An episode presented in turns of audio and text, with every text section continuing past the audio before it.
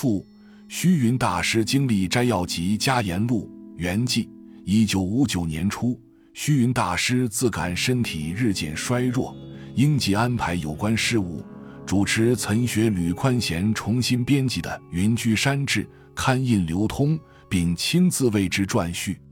虚云大师对真如禅寺诸执事做了交代，最后谆谆告诫自己的侍者：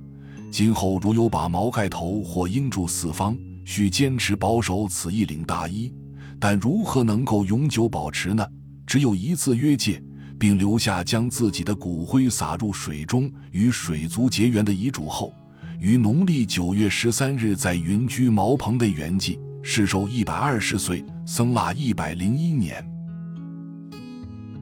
本集就到这儿了，感谢您的收听，喜欢请订阅关注主播，主页有更多精彩内容。